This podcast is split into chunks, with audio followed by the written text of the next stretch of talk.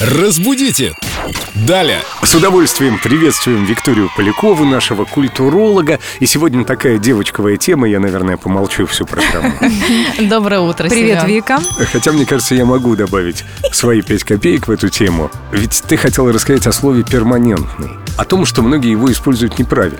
Люди говорят перманентно, имея в виду какие-то временные беспокойства, проблемы, боли, мол, перманентная головная боль. Мгм. Они просто никогда не делали химзавивку. Раньше наши мамы «иду на перманент». Это значит «долго буду кудрявой». А еще сейчас перманент означает э, перманентный макияж, например, бровей, то есть татуаж.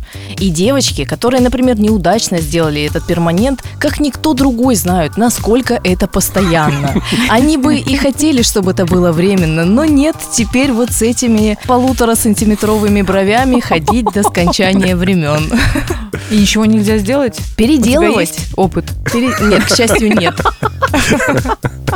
Ой, какая интересная тема, я так люблю все это слушать.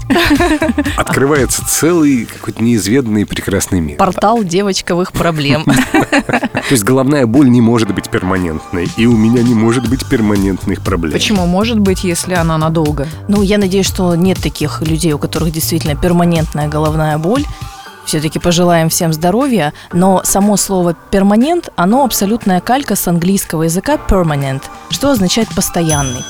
Так что головные боли, проблемы и все ненастья, я надеюсь, у всех не перманентные. Временно. Да, временные. Да. Спасибо, Виктория. Перманентный значит постоянный. Разбудите! Далее.